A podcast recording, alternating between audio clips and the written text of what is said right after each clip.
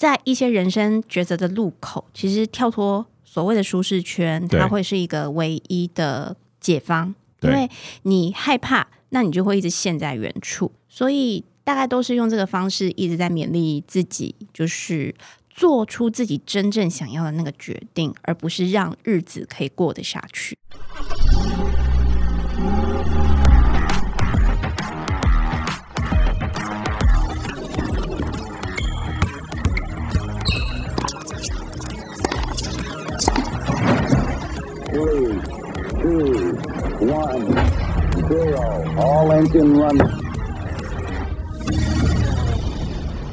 可口可乐的总裁 Brian Dyson 曾说：“生活就像抛球活动，你的手必须轮流抛掷工作、家庭、健康、朋友与精神生活的五颗球，并且不可以让任何一颗球落地哦。”杰森的人生赛道 Podcast 将邀请领域达人分享他们的领域专长以及抛掷人生中五颗球的故事。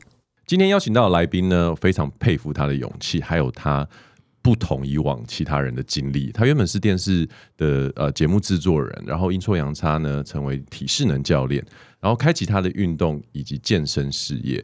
甚至呢，还担任过国家代表健美选手。就让我们一起来欢迎金肉妈妈。Hello，Hello，各位听众朋友，大家好，主持人好。金肉妈妈，我知道呢，已经有很多很多人呢听过你的故事，然后也看过你写的文章。但我觉得今天要给你一一段小小的时间呢，让你重新介绍一下你自己。嗯、你觉得现在你是谁？怎么称呼你会比较好？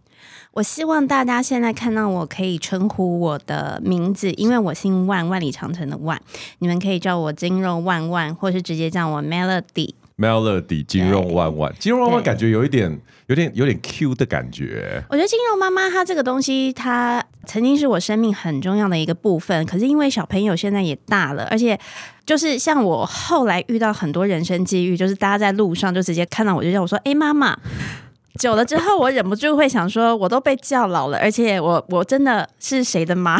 对，就是对，其实听久了有一点点奇怪。那我觉得女人呢，到了四十后，尤其是小朋友开始到了另外一个成长阶段，都会很想要做回自己。因为我们为了育儿的那段过程，真的牺牲掉自我非常非常多，所以现在会希望大家聚焦叫我的名字，而不是把我定位在只是谁的妈。哎，你刚刚讲到小朋友慢慢长大这件事情啊，我、嗯、我这个突然想到，就是说，因为你算是一个公众人物的一个形象嘛，然后在外面也会有人就直接叫呃妈妈、金融妈妈等等这些。对，小朋友他从很小的时候就等于是在这个环境当中，他慢慢长大之后有没有？给你一些回应或者是一些 feedback，让你去让你去从他的角度看到说自己的妈妈是一个名人这件事情对他有没有造成什么影响？我觉得你这个问题真的问得太好了。首先，他有几个面向，就是我觉得现在的小朋友真的非常的精明，因为我从来不会让他觉得他的爸爸妈妈。呃，好像工作也不一样。我们会让他参与我们的创业，让他知道爸爸妈妈的每一分钱也都是辛辛苦苦赚来的。好，但是呢，因为我们后来搬到中立去之后，然后他的一些学校老师们其实非常友善跟可爱，所以有的时候他们学校在上一些健康教育或者是呃体能教育课的时候，就会提出哦，叉叉叉的。妈妈和爸爸是很厉害的健美选手哦，嗯、然后呢，全班小朋友就会这样哇，然后他就开始在中年级之后开始意识到他的爸爸妈妈好像是有点有名的人哦。你觉得是从这个时候才开始？对，因为他其实从小的时候我都一直避免他去接触到太多的。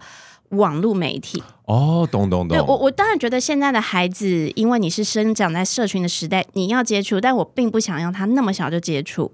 但到了中年级之后，就挡不住嘛，因为小朋友就会开始玩一些线上，然后诶，大家有一些讨论，然后再加上有的时候在路上就会有人认出我们要过来拍照，啊、一定很多的、啊。对对，他就会很好奇。那到了再大一点点，差不多就是因为他今年升高年级了，他大概在四年级的时候，他开始会问我一些很犀利的问题。对，我很，我真的很想知道他会怎么问这些问题。他会问我说：“爸爸妈妈，我们家里是不是很有钱？”OK，好，这这个问题，嗯，大概中上犀利，还可以，还可以。没有，我觉得这这是一个我在小学三四年级的时候不会特别去。在意跟想问爸爸妈妈，我就问他说：“你为什么会问这个问题？”嗯、他说：“因为我觉得你们还蛮有名的。”哦，然后所以他把名跟利有开始开始联想在一起，开始联想在一起，所以我就。会大概跟他分析说，哇，你看我们这个社区哈，有人一买就是可以买三十几户，我认真的。我说他们那种才叫做很有钱，三十几户，对啊，是不是很？我跟你讲，年纪比我还小，我还以为是三四户哎，不是，是三十几户。我跟你讲，他们那个，你说是投资客或者是什么样也好，他们的口袋真的深到炸开。OK，等于是跟跟小朋友讲说，有人买三十几岁，所以爸爸妈妈比起来。算是什么小康？你后来你怎么给他这个答案？我就让他知道说，就是我们的日子可能会尽量提供你想要的学习，但我们并不是顶端有钱人，因为永远都会有更有钱的人。而且我还跟他讲说，而且我现在赚的，我跟你说是我自己要养老用的，所以你十八岁以后，请你自己赚。我开始要培养他的这种独立还有金钱观念对，对，我觉得这还蛮重要的，因为我不想要他有过度觉得爸爸妈妈会给他很多很多东西，那他就会失去想要努力的动力。哎，可是像你现在说，他已经开始会接触网络啊等等这些东西，所以。你们会有开始讨论说，因为我看过很多人的小孩啊，嗯，他们都会去 Google 自己的爸妈。对，那你你的儿子有开始有这个有这样子的，你知道他有这样子的行为了吗？我觉得非常的庆幸他没有，因为他现在的网络就是非常喜欢沉浸在。一些线上游戏，哦，但是它的线上游戏我们会限制，就比如说现在小朋友好像很流行那个什么 Roblox，对，对他就是会玩 Roblox，哦，那个很不错哎，而且现在股价超高的，对，他主要就是玩 Roblox，然后呢，我还跟大家讲说，哎，你不准买任何的点数，你要买之前你要问过我，OK。对，然后不然就是打 PS 或是 Switch 那种比较封闭，所以他反而不会去特别搜寻自己的爸妈。对，但是我的确有刻意在今年之后，因为我觉得他开始大了，对啊，他以后也不见得会希望他的样子可能是会被大家找到很多，所以我就有很刻意就跟他爸爸有个共识，说不要让他特别露脸。哦，对，但是我觉得小孩是很有主见的。他有一天我忘了是什么事情啊。就是前几周，然后就是前夫呢，我们就叫他，也叫他的名字，因为他现在也不希望人家叫他金肉爸爸，他叫 Jay Z。好，Jay Z 他算是有付出健美的场合，所以去参与了那个总统杯健美赛事的奖品。OK，好，然后他在那个场合，他就觉得哇，我的爸爸真的好厉害哟，然后还可以在 YouTube 上面看到爸爸的转播哎，然后他大家就跟他讲说，你会发文吗？我就说哦，我会发文啊。他就说那你可以让我露脸吗？哈哈。你儿子这么这样主动要求哎、欸？对，他说我想让大家看到我也在上面。Wow, 那我觉得他竟然自己有这样子很。呃，鲜明的一个主张，那我就尊重他。OK，所以也会让他露露脸了，也让他露脸。但是呢，我也会开始慢慢让他知道，就是当他要变成一个会被大家认出脸的人的时候，他可能会面临到一些什么样的攻击。哇，其实我觉得这真的是我们这一代的父母，嗯、特别是呃有机会去走到荧光幕前面的父母，需要面对的一个课题。因为显然这不是我们的父母。有办法教会我们的东西，对对不对？我觉得我们是处在一个从以前很封闭到每个人都有机会成名，对一阵子。那可是现在的孩子，他们是从小，你看有的就觉得我的长大的志愿就是要当 YouTuber，对，然后我就是要把 IG 经营的怎么样怎么样。所以其实应该换一个脑袋来教他们，因为世界一直在变。对，其实。嗯好，这个我觉得可以，我们可以拉回来，因为讲到你说的，我们从一个比较封闭的世界开始，慢慢走到一个所有人都有机会成名的这个路上啊。嗯，哇，你的经历也是蛮特别。你有没有一回头想起来，成为这样一个公众人物，这个这样子的一个 figure 一个角色，是不是你小时候你曾经有想过吗？还是这是一个误打误撞的一个结果？我觉得是很误打误撞的结果，因为我从小就非常非常的害怕。站在相机或者是大众的前面，嗯，比如说我其实非常非常小的时候呢，我妈那个时候就有接到一些哎要找小朋友拍广告，然后我记得是一个洗衣精的广告，然后那个洗衣精的广告就是我们要穿的布尿布，然后手上就拿了一叠这种很洁白的衣服，然后就那样啊很可爱那边走来走去，很小。哎，很小的时候，那这件事情我印象超深刻，因为我就记得我后来就不肯，因为我觉得要裸着上身很尴尬，然后。我就在那边现场哭着不肯拍，所以我妈后来就很生气，就把我带回家。就后来呢，在同一场的某一个小女生，后来就变成了非常知名的童星，这样赚很多。我其实有点忘记名字，我记得她的脸.但她后来有演了一些剧啊什么，什么。等一下，但是这个细节我觉得要深挖一下，一般人不太会有机会把自己的小孩送去拍广告吧。嗯嗯，这是什么样的一个因缘际会？这有这个，就是因为我妈妈她以前就是可能在学校也是风云人物，然后她毕业之后，她的好朋友是在电视台里面当导播，OK，所以她就会因缘际会有一些这样的小机会，但我就会一直很害怕，想要逃走。所以后来你看我在做电视节目的时候，我也都是一直在幕后。幕后我每一次，甚至是我以前是助理的时候，然后摄影师会说：“哎，那谁谁谁，你到镜头前面让我们对白一下。”我都看到那个镜头，我都会开始这样坐如针毡，这样就人家只是在对白，但是我看到那个镜头，我就会很害怕，所以我从来没有想过说我要走到荧光幕前被大家看到的这个状态。可是我刚刚原本自己要带入这个制作人这个经历，你就自己先自投罗网了。你看，听起来妈妈。呃，以前妈妈在学校是风云人物嘛，然后身边有朋友也是做制作人，那你又怎么走到电视制作人这一条路嘞？我觉得哦，这条路真的很妙，因为我们家的教育就是比较爸爸妈妈希望说，哎，长大的女儿不是念新闻系，就是念英文系，然后就是这种。新娘个性吗？哦、然后 没有啦，现在没这种事情，没有没有，不好意思，我收回。OK，好，就比如说我姐姐，她就很顺利念了英文系之后，然后就考到。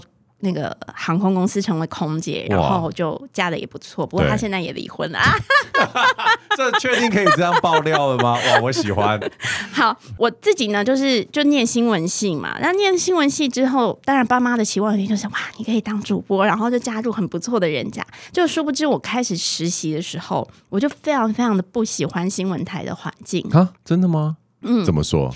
因为那个时候我派的工作就是坐在那个监看台前面去看同一个热门时段所有新闻的标题。OK，我就是负责把它抄下来。那个，那你在每一节新闻过后，主编他们就会去检讨哪一台的收视率高，是因为他下了什么标题。嗯，所以你就会发现说，哇，大家都是在比山色心。对，你就会觉得这样的环境其实会让自己的心性没有那么那么的开心。就以前也不懂。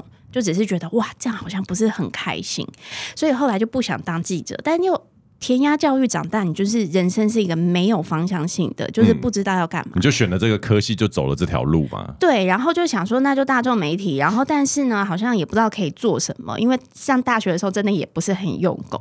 然后后来就是，其实那个时候也是妈妈就觉得说，哦，那他在请他的这个。圈内的朋友把我介绍去哪边上班好了，Okay. 对，所以其实因为他在很久以前就认识王伟忠，伟忠哥，Okay.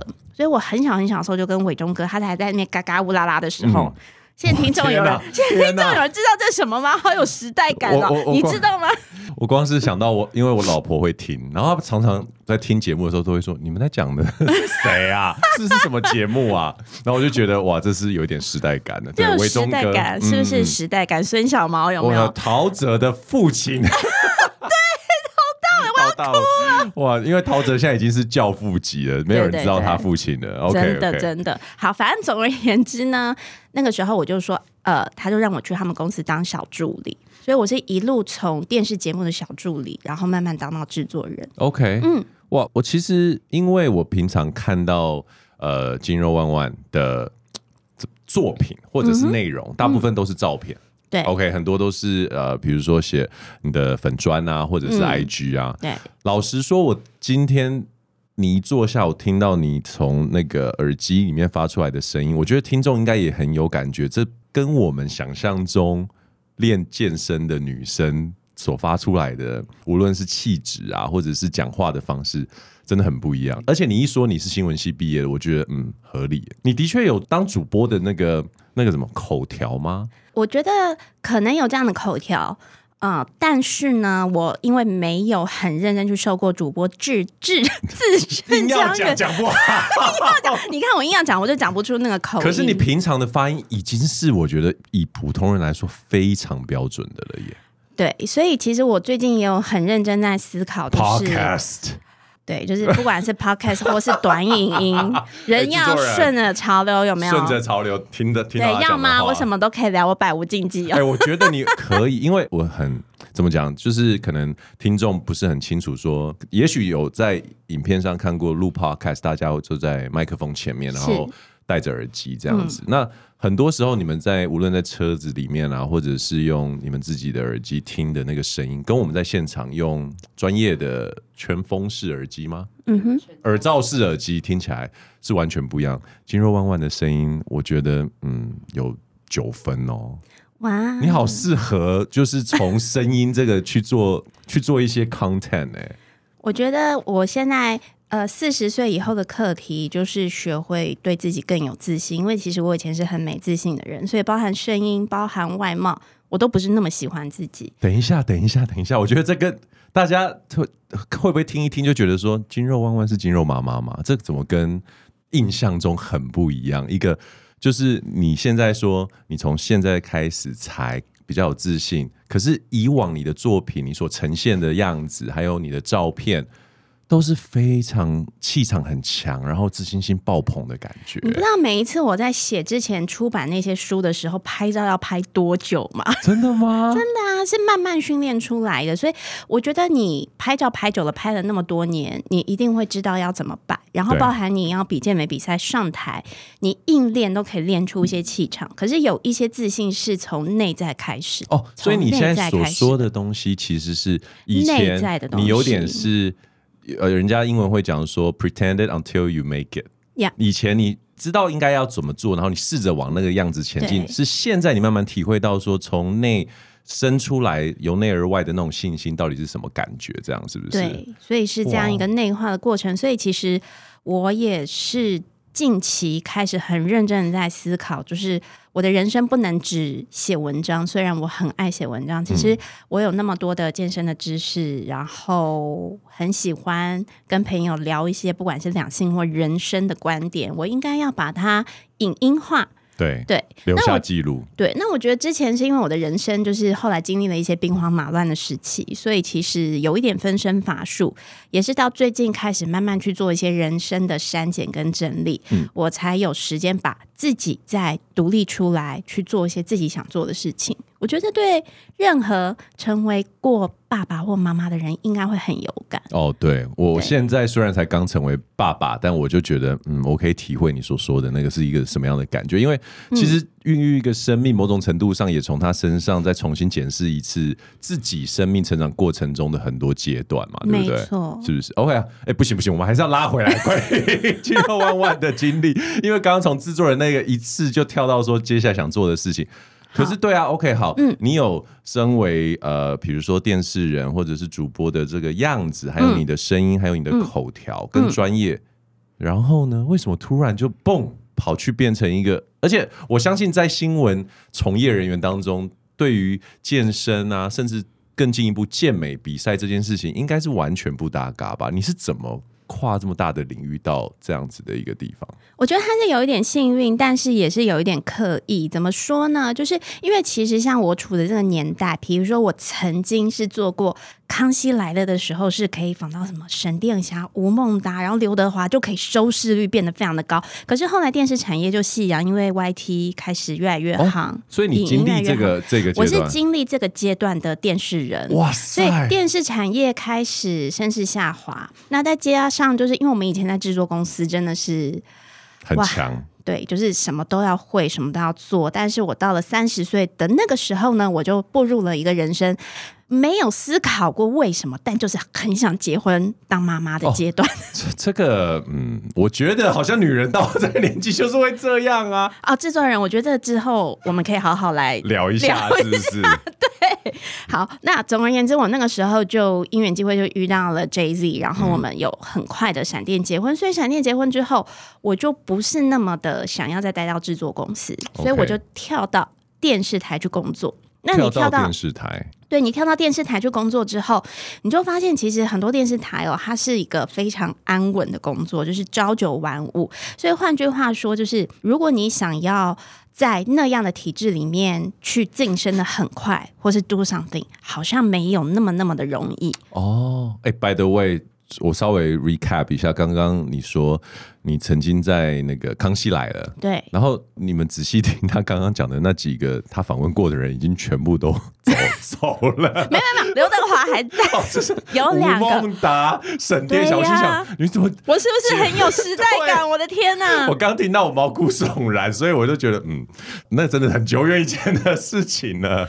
对，我不得不说，我的年纪讲出来也是会很多让人家那呃，对，真的真的是动力。OK，好，所以从制作公司就跳到电视台，但是我觉得你把一件事情轻描淡写，怎么会认识 Jay Z 呢？他又不是这个圈子的人。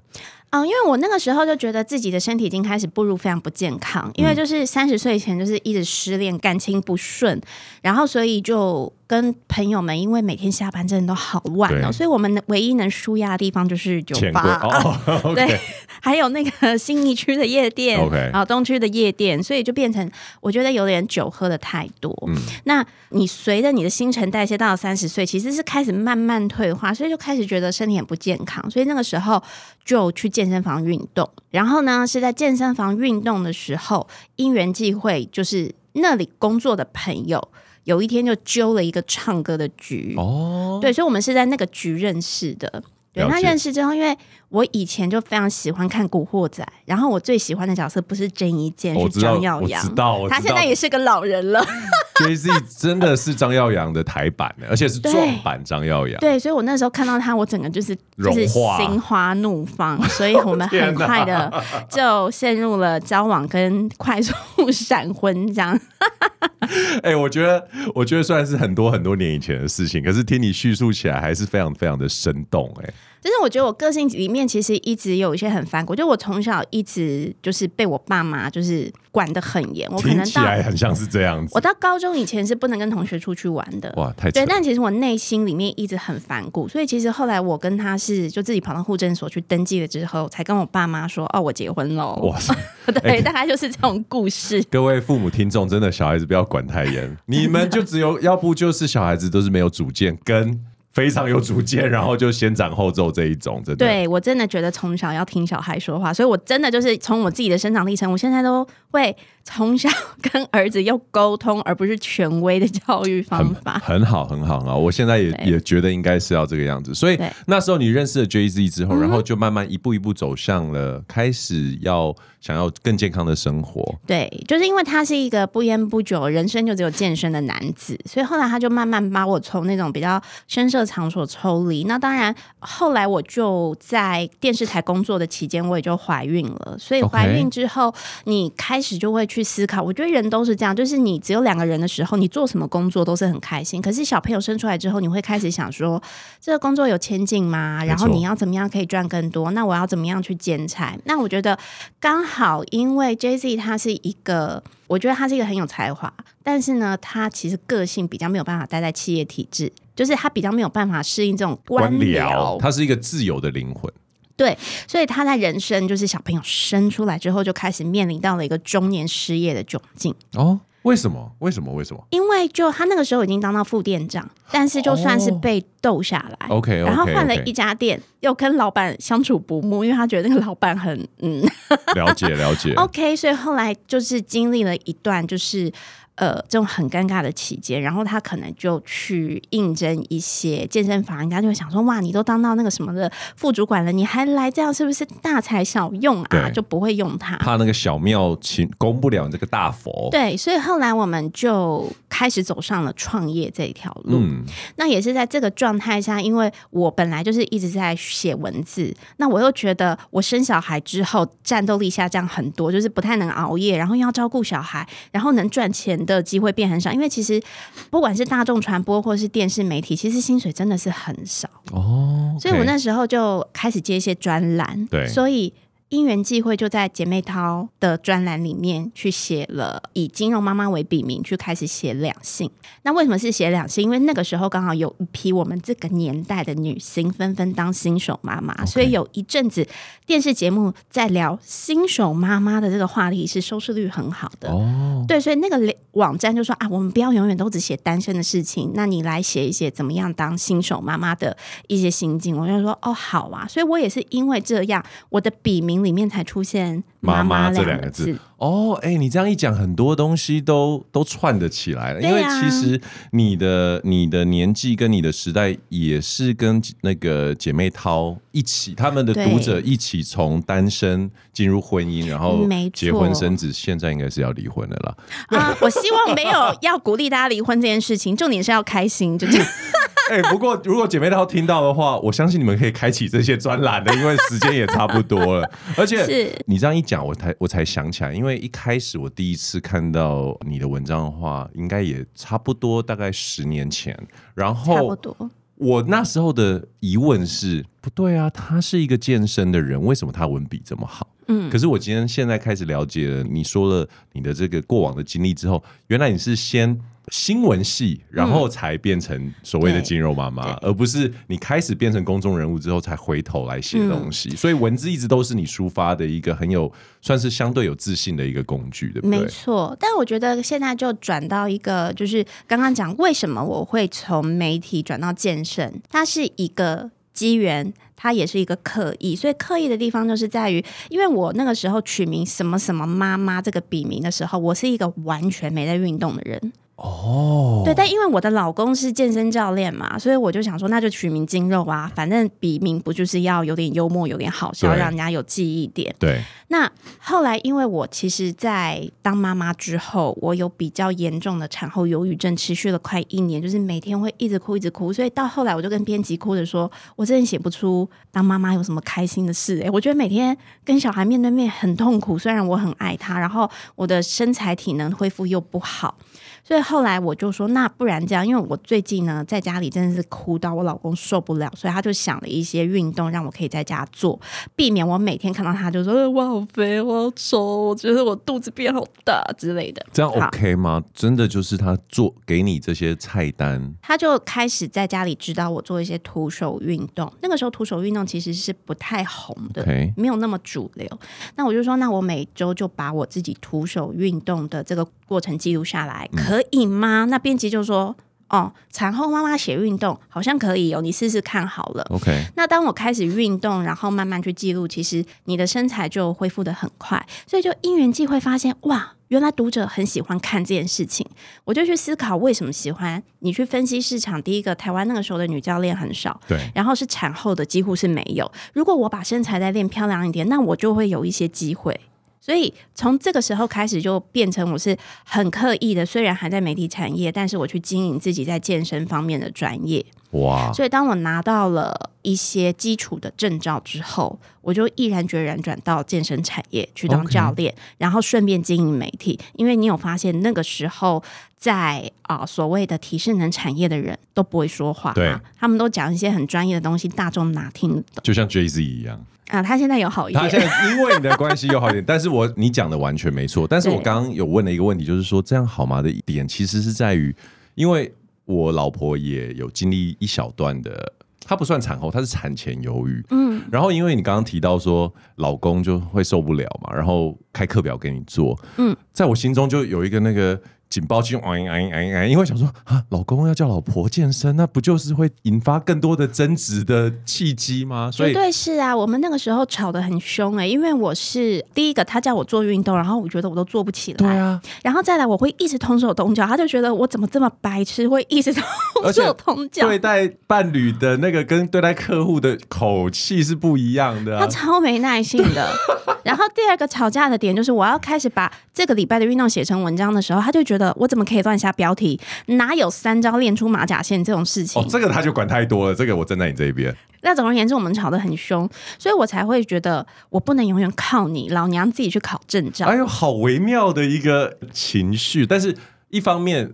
OK，我想要拉回到那个呃忧郁倾向这一块，嗯，所以那个时候那个心情是什么？可不可以跟我们再更深入的剖析一下？是不是说一部分的你觉得说好，我不要再这样，可是忧郁的你又觉得好，我什么都做不了，不能做，然后是一个不断一直拉扯的一个。我觉得那个时候的忧郁其实是非常鲜明，就是因为我是一个个性很紧张的人，我是小朋友的每一泡大便，我都会在那边看至少十分钟，然后对。对照妈妈手册，想说这是不是上面讲的大便有点偏排，胆汁有问题？就是我是一个过度紧张的人，然后那个时候没有长辈可以帮我带小孩，所以我每天就把我自己陷在婴儿床跟我的床铺中间。然后你知道，baby 生出来的前半年，他就是每天睡觉没有互动，就只会一直哭。嗯、然后你又把自己陷在就是很怕他会随时死掉，然后会发生什么事的这种情绪里面。所以我每天早上真的就觉得，我一睁开眼睛就觉得今天是漫无结束之时的暗黑之日。哇！对，就是这种感觉，然后觉得哇，为什么我以前，包括我在大着肚子的时候，我都还可以跟老公啪啪走，然后可以去好多地方，然后小孩生出来之后，我突然就种在家里，哪都不能去，然后什么电影、什么东西离我好远呢？我连想要去喝一杯咖啡，好像都是一件不可能的事情。对，然后你就会觉得时间瞬间终止了。OK，就好像停留在小孩出生那个时候，嗯、而且好像没天没夜，小孩也没有，他并不是说两三个礼拜就很。剧烈的成长嘛，所以你觉得好像永远不会 end 对，就是永远没有结束，而且自己的身体又恢复的不是非常的好，然后每天不舒服、胀奶痛，然后样子不喜欢，然后水肿，你就会好讨厌那样的状态，想说怎么当妈妈会是这个样子呢？跟想象中不太一样。对，嗯，我觉得我我要考虑一下，我跟老婆要不要一起听这一集哈。OK，好，那这个 silver lining 就是你从哪边找到那一道？希望的光，我我我真的每次遇到这些经历过这个过程的人，我都很想问这个问题。嗯，我觉得还是最重要的回归，每个人是不一样的。我后来在审视自己的过程里面，我就觉得我是一个，虽然我很想要陪伴我的小孩成长，但我再这样下去，我自己的心灵不健康，我没有办法好好带他，我必须要回到工作的地方.去让我觉得我有部分的价值感。那我才能好好带他，但那个时候就会经历到，就是长辈没办法带，所以你只能送托婴。但他很小就送托婴，他就是可能第一周罗诺病毒，第二周肠病毒，然后再来就是什么病毒大大更新的地方，对，病毒大会串，所以你每天就是奔波在医院上班，然后就很自责，想说我这样子就是离开家里去上班，害他每周生病，真的是对的吗？是不是我的母乳喂的时间太短，所以他的抵抗力变很低？就是你会有很多的。社会框架和标签用来责备自己，对，所以那段过程我真的觉得很辛苦，嗯、当妈妈真的不容易。然后，所以你等于是一方面下定决心要借由工作去找回部分的自己，可是同时还常常会这样子摇摆摇摆。那到什么时候你才开始觉得说我比较可以接受这个现状，也接受很多的？不甚完美的地方，所以我觉得女人的潜力，哦真的是很厉害。因为我就觉得我朝九晚五的工作下去不行，我就一直在思考有什么东西是我可以决定自己的上班时间，我可以赚到钱，我可以实践部分的自己，但同时我可以顾小孩。嗯，所以才会在专栏里面写健身的这块，我看到了一个出路。我从这里看到，如果我去教课当教练，或者是我就是写专栏，然后让他创造一些额外的价值的时候，那。呃，我就可以陪小孩，但同时我有工作，然后我也可以实践我自己。所以其实我都会说，一路以以来，如果我没有成为金肉妈妈，有这么多的读者和粉丝陪我，其实我人生很多关卡是很难支持下去的。对，嗯，老婆，这这一段好好听啊啊，这不就是我 常常跟他讲的？没有，因为这前一阵子他的。就是他也是有点犹豫，就是像你讲的，嗯、因为你刚刚所说的所有东西我都有画面，因为他就是跟你一模一样，嗯、觉得小孩随时会死掉啊。然后你知道有一天我看到一个我超级惊讶的一幕，就是我帮小孩换尿布，嗯，尿布换下来之后不是先放旁边，然后先赶快帮小孩包上嘛。对，我放下来的尿布，他整个臭到他的脸哦，就是好像是在拿一件衣服，然后就很深的吸一口。我说你在干什么？要确认那个东西没有问题呀、啊。对，然后。所以我，我我我刚刚在听你讲的时候，我心里想，如果我没有生小孩，我一定会觉得 What the hell，这太扯了。可是因为那个画面太鲜明了，我我完全可以理解，就是对妈妈对，我讲不出来，就是我我们完全可以理解妈妈对于新生小孩这个有带着很多恐慌、很多不安，然后可是人生又必须前进，然后身为妈妈的这种自我期许，好像你又不能。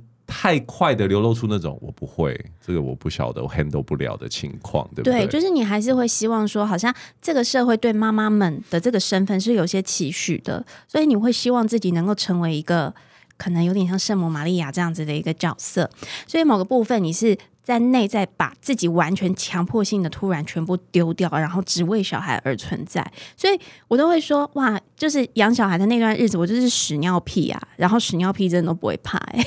真的，我觉得好像妈妈好像都不太会怕这件事情。对，OK，我我觉得这个这边让我有一个很很特别的感想，因为其实从你、嗯、呃一开始在介绍你自己以往的经历，一直到现在的这个现状啊，包含呃婚姻关系的更新啊，跟小孩互动的这种新的、嗯、呃反思，其实我觉得你是一个很脑袋很清楚，而且我甚至可以说你是一个蛮有商业头脑的人呢。你自己有看到自己的这一面吗？我以前都觉得自己是好运，我现在还是有一点没自信，会觉得自己是。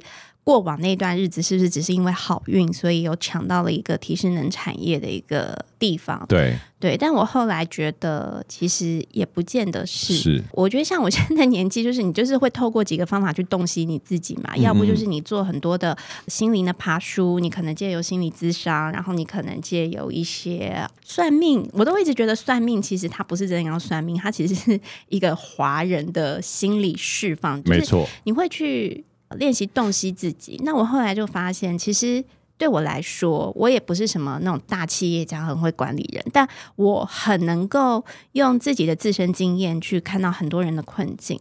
那因为我是一个很勇敢会去身体力行的人，所以我自己的故事可以用来去影响一些人，不是说要让他们跟我一样，而是他们可以去引发一些他们的思考。那这件事情，它或许就是一个可以同时让我的人生更好，让别人更好，然后我又可以赚到钱，没错的一个部分。但是我我其实很想要请教一下一一件事情，就是你有没有从什么时候开始发现你其实，因为听起来妈妈对于你们姐妹的设定，就是你刚刚所说的嘛，嗯、念新娘。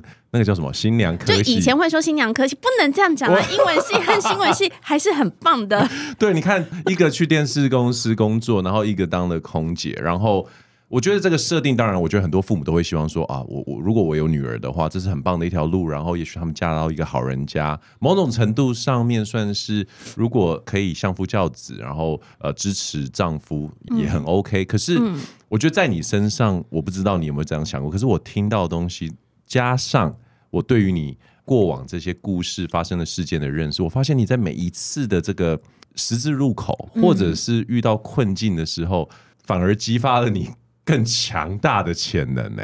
我觉得好像是这样。对啊，而且我觉得，如果一个人的个性里面没有那一份坚韧，或者是你没有常常去把事情去做爬梳的话，你遇到问题是会慌的。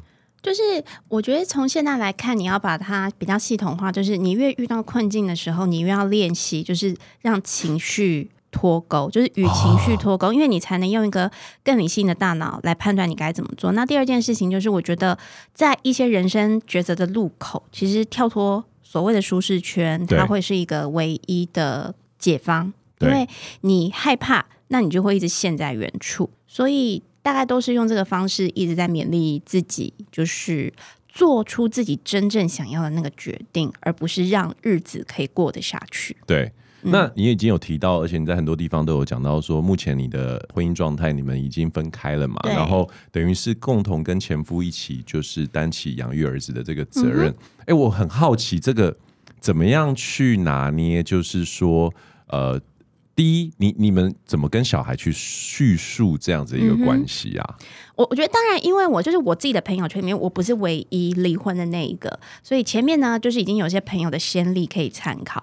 那我们发现，其实最好的方法都是诚实的让孩子知道，直接讲，直接讲，因为你在那边避讳，然后怎么样，然后你其实网络上都可以搜到一些。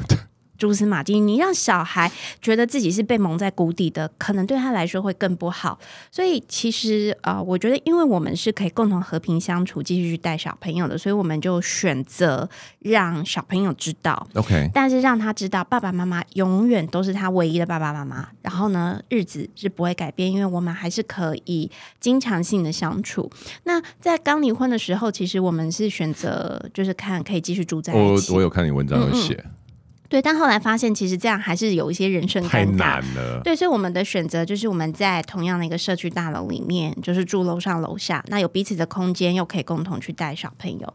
那这件事情要怎么做到？我觉得还是回归，就是你们就我们啦，要必须很促膝长谈，然后用距离和时间去化解一些尴尬。对，嗯，那你有没有想到说，呃，比如说像你们都是现在算是在这个呃健身。运动的系统里面，然后同时又是以公众人物在当做是你们的工作收入来源嘛？嗯、那对于小孩子呢？你们目前开始小孩子会开始有一些啊、哦，我以后要做什么？像你提到，可能他们会想要当 YouTuber 啊等等的。嗯你们会特别想要帮让小孩子开始，比如说呃，加强运动的这一块，然后让他们在这个部分多下一些苦心，还是我很好奇，因为已经是高年级了嘛。我觉得每个小孩都会有他自己的天性，那我觉得刚好我的儿子到目前为止显现出来的就是各方面都是均衡 发展的那一种。那我我觉得其实人有的时候被启发他的一个想做的事情，可能。不见得是在很小的时候，比如说像我，我就是到了三十几岁，我才发现我其实很喜欢运动，然后我在运动里找到乐趣，我才想要在这个方面再去精进念研究所，blah blah blah。那对小孩来说，我觉得现在我让他知道他是为了什么而要学习。就比如说他每次考试，嗯 okay. 我从来不会是要求你一定要考一百分的那个人，但我会跟他讲，你每一个错的题目，你要懂自己错在哪，这样你才会真的学习进去。所以。大概是用这样的方式，他目前呢，大概就只有显现在就是他对这种所谓创客啊、写程式是比较有兴趣的，因为我们以前也逼他运动啊。然后他就所谓的 B 是什么？我想要听一下。就比如说，我们刚开始会教他做深蹲嘛，让他蹲一蹲，然后我小声做什么深蹲？没有没有，可是是徒手，就是可能从徒手的动作，然后让他做到比较标准，再加上一些小哑铃的负重。哎，讲到这个，很多爸妈想说什么？你让他拿哑铃？哎，拜托你去背一下他们的书包，他们的书包都比哑铃重，好吗？是不是？所以其实目前的科学研究，小朋友并不会因为有做一些额外的负重，就导致他们长不高。哦，以前我们都有这种，就是错。错误的观念跟迷思，其实适当的重量会让他们的骨骼发育的更好，而且包含学习专注力都会更坚强。但我觉得有时候这种事情哦，就是你。要教他做，他就会跟爸妈耍赖，所以我们也没有办法让他真的对运动产生很浓厚的兴趣。而且再讲，他最近高年级，他就直接讲，他就说：“其实我以后没有想要像你们这么壮，我只要体能还不错，我当一个阳光宅男就好。”啊，他这样说，对，他说他最喜欢的就是写程式，然后研究程式，然后待在电脑前面。但是我知道，我知道要运动健康，所以不要变胖，所以我要当阳光宅男。我听过一个说法，小孩的智力跟体力来自于父母，但是百分比不一样嘛。那最好以有一种说法，最好的搭配就是男生是专业运动员，配上一个比如说女老师，聪明的女生，因为男呃就是孩子的智力很多部分来自于妈妈。可是我这样听起来，然后再加加上你叙述你儿子所说的话。好像是符合的哎、欸，因为爸爸体力很好啊，然后你又是很聪明的女生，对，搭配出来的这个小孩子，难怪他说他以后要往比如说 coding 啊或写程式这一个方面走。对，所以我就会觉得，其实你想要小孩往什么方向走，他一定不见得会照你的期望。你与其让自己在那边很难忍，你还不如就是从小。让他知道他为什么要学习，对，那他自己以后就会有出路。因为我有讲的，对啊，就像前面讲的，我十八岁就不要养你了，你自己想办法。哎、欸，是真的？你觉得你做得到吗？当然做不到。哎、欸，这题不能让他听到。对啊，我就觉得妈妈讲这种话，儿子也晓得你做不到，好不好？嗯，OK，好，我觉得讲够了，身为人妻、身为人母这件事情，嗯、呃，还是回到你本人这个人。现在就像你提到，你现在开始慢慢去找回自己的人生、自己的道路。嗯、那你到底怎么有办法去控管你的时间？这么多的事情要做，然后在符合各个方面的对你的期望之外，你还去做很多。探索还有学习，你是怎么去分配你的时间跟管理你的时间呢？我觉得其实最主要的一件事情就是，呃，你要知道人生的事情永远做不完，所以你一定要有舍有得。比如说，我现在会开始练习，就是一个礼拜，我至少一定要有两天，那两天我就是留了只做我自己的事情，所以我不收 email，不做任何工作的事情。这两天就是用来舒展我的心灵去用的。可是其实我以前做不到，我觉得有时候台湾人哦，真的是奴性很强，奴性很强，没错。我们就是，尤其是以前我做电视节目，我的工作是一年三百六十五天，二十四小时开机，但我现在会练习要留白。要留白，然后剩下的时间才是拿来工作。那包含就是在陪伴小孩，我们就是会分配时间。以前当然就是会想要二十四小时都陪着他，真的。但你后来发现，当你其实挪开一些时间去做自己，小孩会很珍惜他跟你相处的那段时光。哦，这个点我喜欢。然后。他在没有你在旁边的时候，他会变得更独立。OK，他真的会变得更独立。所以我觉得，其实一个重点就是，你让孩子知道你爱他，你是用爱在关注他，你们之间的时间是不用一直腻在一起的。OK，嗯，所以你的意思是说，你那两天的空白是，也许你甚至愿意。比如说小孩子也不在身边的意思，对，没错。哇哦，嗯，那两天因为我现在单身，我就是要很开心去做自己啊，所以大家有时候看到我的动态，想说：“哎呦，今天用主题趴去哪边厮混了？”对啊，我就是要做我自己的人生啊！我现在可以大演那个欲望城市，我没有，这是某一个宣告吗？还是你的 podcast 节目就用这个当、欸、当第一集的主题啊？不错哦。那在最后啊，跟我们分享一下，就是你到目前现在来说，嗯、对你来说，人生。呃，此时此刻的信念是什么？如果有这样子的一个东西的话，对你来说最重要、最重要的核心会是什么？要爱自己，要快乐。嗯，其实我觉得这个东西听起来 好像很多人讲过，可是每一次我在听到不同的受访者去叙述这样的事情，无论是讲出来或写出来，你在听过他从哪边来的，然后经历过什么东西的时候，嗯，你就会晓得每一个人讲这句话。不是没有原因的。我觉得越简单，你越觉得像废话的一句话，它其实是人生越难做到的事情。因为你看，其实很多人，他到了四十岁、五十岁，他每天用很多的压力加注在自己身上，可能赚了很多钱，然后可能事业很有成就，或者是都没有，但他们是不快乐。但我觉得在陪伴 Jay-Z 经历生死的那段时间，我是有很深刻的感觉。其实人真的是意外跟明天，你不知道哪一个会先到来。对，那你如果在眼睛合上之前，你的人生是值得让你觉得哇。我想做的很多事情，我都做了一遍，那才会是不枉费你到地球来走一遭啊！没错，我我这边在呃，就是延伸一下，其实我最近也对跟我老婆在聊，就是说关于爱自己这件事情的一个心得，然后我自己跟她分享我的感觉，真的就是当我。经历了很多挫折，嗯，发现很多事情是我的能力匹配不上我的欲望，嗯，或者是我想要的事情没有办法照着我原本希望的事情发生。面对到那种就是自我怀疑，然后跟挫折之后，我才发现说，哦，原来爱自己是这么的重要。为什么呢？因为以前我们想要为别人所做的那些事情，自以为是爱，嗯，可是更多时候那时候那一些东西只是想要。让别人多喜欢自己一点，可是真正的核心是你为什么要借由让别人肯定你喜欢你，然后你发现别人都喜欢你之后，你才愿意更多爱自己一点。其实不需要绕这么远的路，我们可以先从从打从内心的接受自己的现状这边开始，然后去做到这件事情。我觉得可以做到这件事情之后啊，像我们现在每个人都有机会成为短暂的有名，或是一直靠你的名声，你真的就可以对抗酸民的能力。战斗值变很高，真的，而且我觉得你的战斗值越来越强哎。我觉得，因为以前我也是很需要借由别人肯定，然后才觉得自己好。但我现在其实，在练习，我其实肯定我自己就够了。那这件事情，它是可以借由练习，然后能力越变越强的。所以，嗯、呃，当然你说的就是觉得哇，就是我的欲望配不上我的能力，或者是常常自我怀疑，或者是我以前也用过，就是你很烂，你给我。努力，你要变得更强。这种很责备自己的方式来督促自己成长，后来你都发现，其实那就是一种自我否定。对，所以我现在会开始接受，就是我某些部分就是很软烂。那我能不能从软烂里面长想到一些商机呢？是不是？我就说你是个商人。我跟你讲，最近最好最好笑的事情就是，就是因为我以前在包含拿到。呃，研究所，然后很多证照，成为讲师之后，我有一度觉得我就是像是一个学者一样。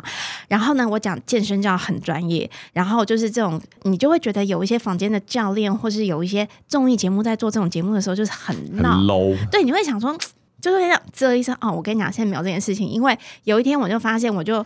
发一些动态嘛，然后因为我家有泳池，然后最近就买了一些漂亮的泳衣，然后就想说，哎，做一些运动。结果意外，我就 po 了几个穿泳衣运动的照片，然后脸书就收到还不错的美金。我在想说，哇，如果人生这样就可以赚钱，那我就把我自己身材练好就好了。对啊，这么简单。是不是？其实有的时候你的人生就是胸无大志没有关系。哦，你一讲胸我就吓到，原来是讲胸无大志。胸无大志。OK，好，今天非常非常高兴呢，以前的。筋肉妈妈，现在的金肉弯弯，A.K.A. Melody 来到杰森的人生赛道。那我们希望呢，不仅下次有机会还可以再回来我们节目。如果你的新节目真的要开了，记得要邀请我们哦。啊，一定会的，谢谢你们。好，这边是杰森的人生赛道，我是 Jason。啊，我是金肉弯弯。我们下次见喽，拜拜，拜拜。